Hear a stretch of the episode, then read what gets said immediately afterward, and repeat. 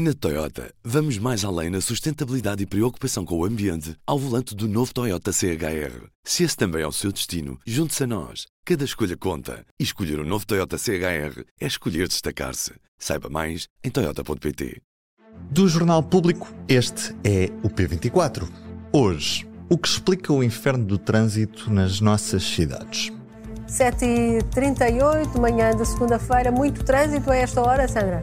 Sim, já com bastante trânsito e com um acidente um, no IC19 de Sintra para Lisboa. Fila já praticamente a chegar. Viva! Eu sou o Ruben Martins.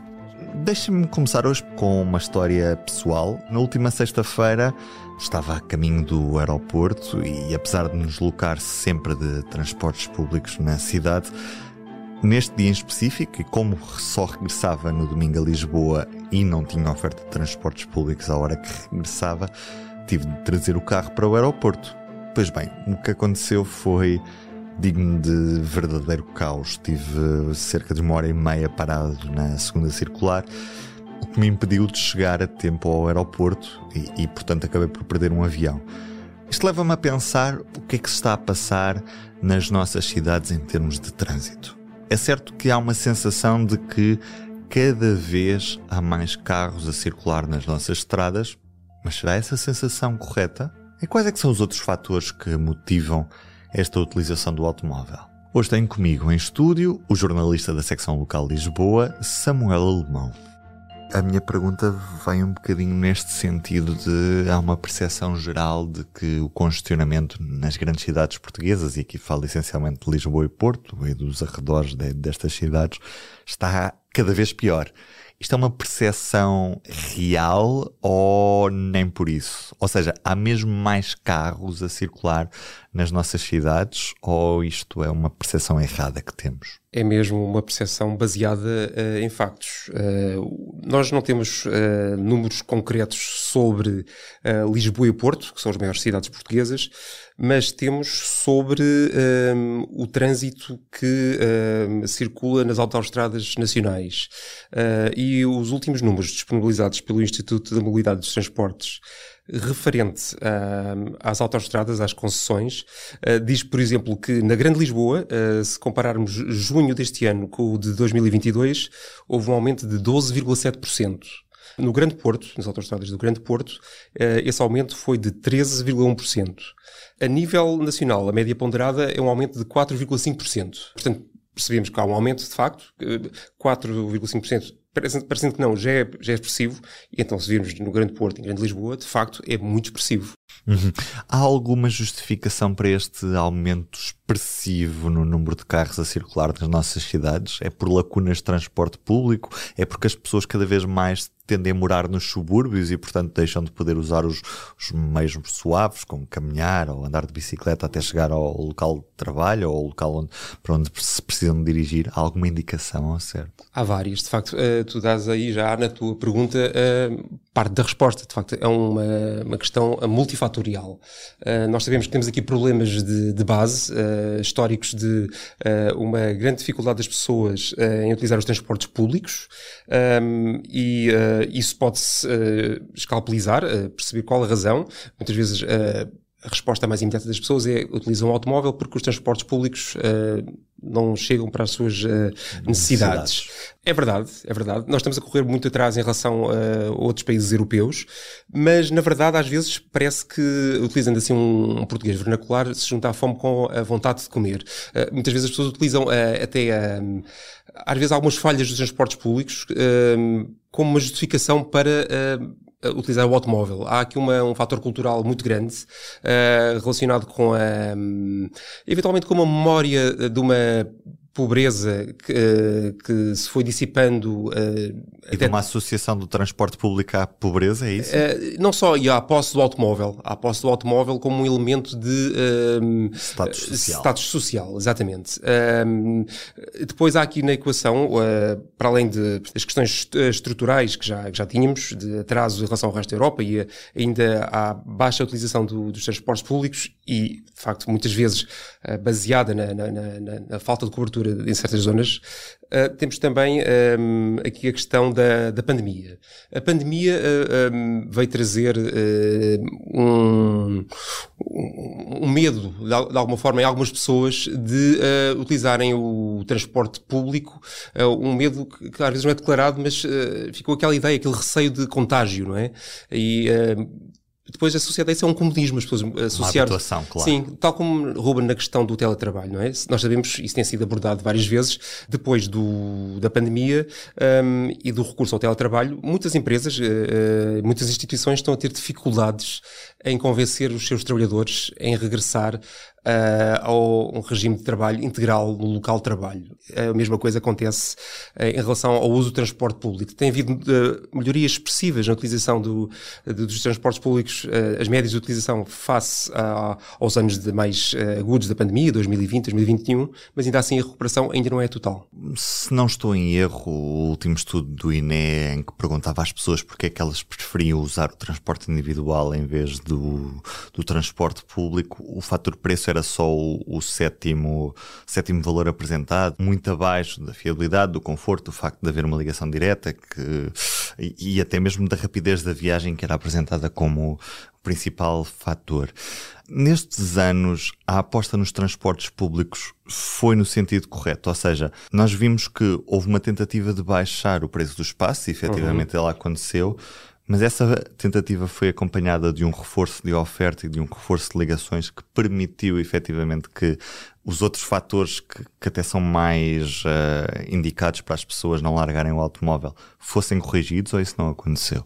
Foi parcialmente. Uh, lá está, é tal questão. Nós começamos uh, tarde e ehm, de forma ehm, não suficientemente uh, empenhada. Uhum. Portanto, uh, a questão da, do, do, dos, dos, transportes uh, públicos não é uma novidade, quer dizer, já estamos a falar disto. Um, há pelo menos 3, 4 décadas que nós eh, temos um, um discurso público e político sobre esta questão. Uh, a realidade é que depois, uh, na prática, uh, a concretização de muitos dos projetos que são anunciados é, é, muito baixa. É muito baixa, não é? Estamos a falar de um crescimento lentíssimo, não é? De uma rede de metro. Tivemos boas notícias, é verdade. A, a criação da Carris Metropolitana em Lisboa e no Porto a unir, mas todas elas com problemas. Ou seja, uh, falta de informação aos, aos, aos utentes de transportes, uh, linhas que estão anunciadas e depois não se concretizam, uh, uma certa ideia de caos, de amadorismo, que é incompreensível num país europeu em 2023. Agora, tem-se notado face à, à grande há grande evidência que são os, os carros na rua, não é? Que os, os, políticos cada vez mais falam dos transportes uh, e têm anunciado, têm-se anunciado grandes investimentos.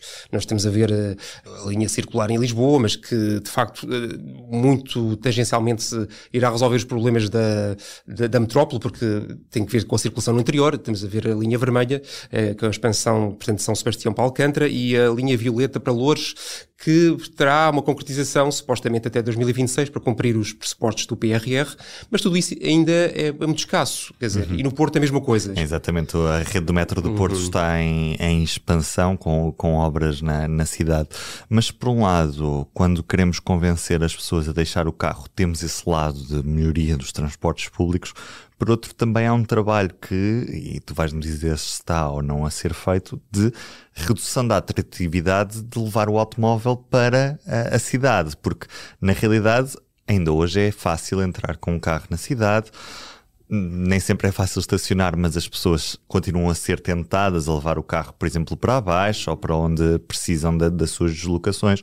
Quando olhamos para muitas cidades europeias, a maioria das capitais, e vemos restrições no acesso, portagens, estamos muitos passos atrás nesta, nesta matéria de restringir a circulação automóvel nas nossas cidades ou nem por isso? Estamos, estamos, estamos, uh, estamos muitos passos atrás. Aliás, basta ver, Ruben, uma, uma, uma questão tão simples. Lisboa criou uh, em 2011, era António Costa presidente da Câmara Municipal, uh, uma coisa chamada ZER, Zona de Emissões Reduzidas.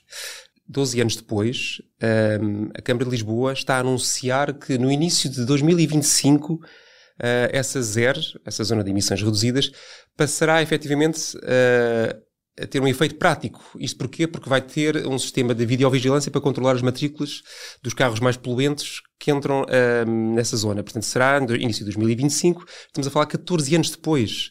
Mas não é por mudarmos todos para carros elétricos que o congestionamento da cidade vai mudar, não é? Não, não é de todo. Aliás, uma das questões que tem sido também muito falada uh, relativamente ao, ao, congestionamento na cidade tem que ver com uh, a permissividade em relação aos uh, chamados TVDE, não é?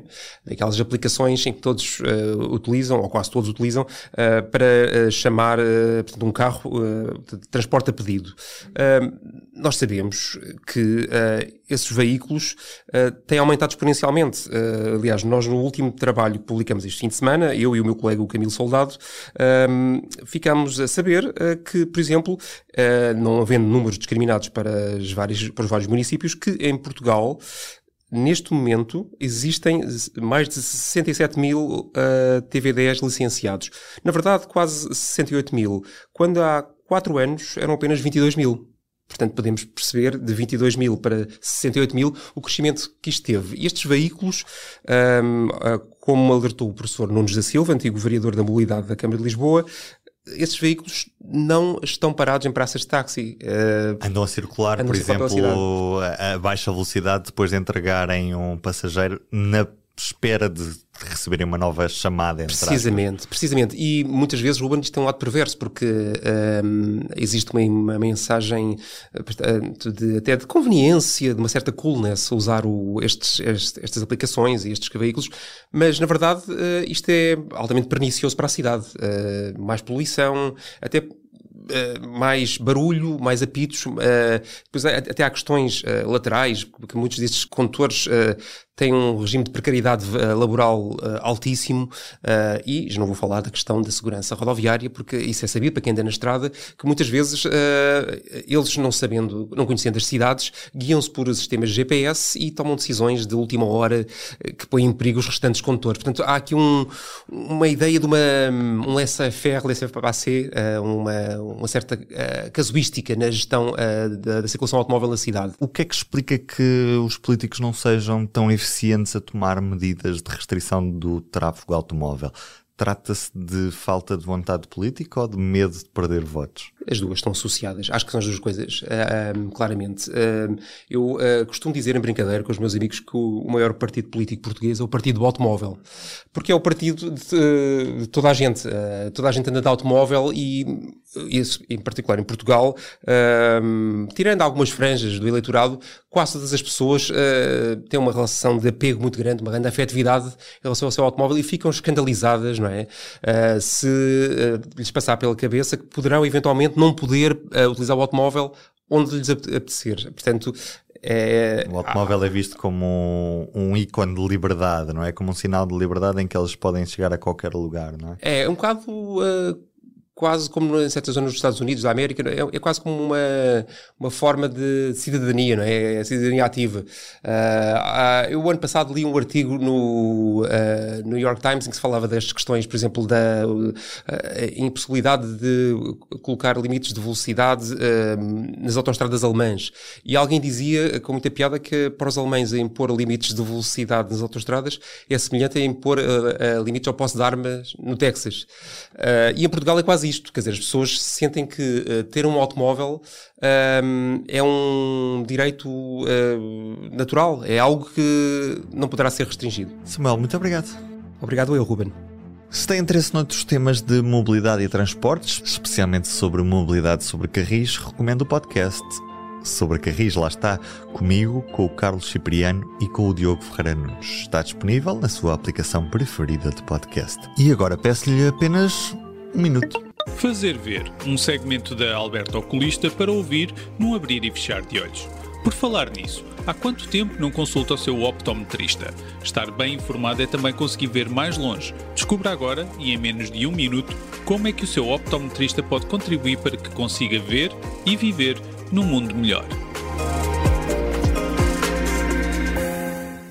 Sabia que há mais de mil milhões de pessoas em todo o mundo a viver com dificuldades de visão por não terem recebido os cuidados de saúde necessários? Estes dados da Organização Mundial da Saúde indicam que a deficiência visual e a cegueira evitável são realidades que interferem na qualidade de vida de mais de um quarto da população mundial. Para muitos, bastaria uma visita anual a um optometrista para detectar e intervir atempadamente em problemas como miopia, glaucoma ou cataratas. Se já percebeu que o diagnóstico precoce é o melhor caminho para uma visão saudável, se calhar está mesmo na hora de marcar uma visita ao optometrista. Este conteúdo comercial foi produzido pelo Estúdio P do Público. Eu sou o Ruben Martins, comigo hoje Samuel Alemão, seja de carro, a pé ou nos transportes públicos, leva o P24 nos ouvidos. Até amanhã. O público fica no ouvido.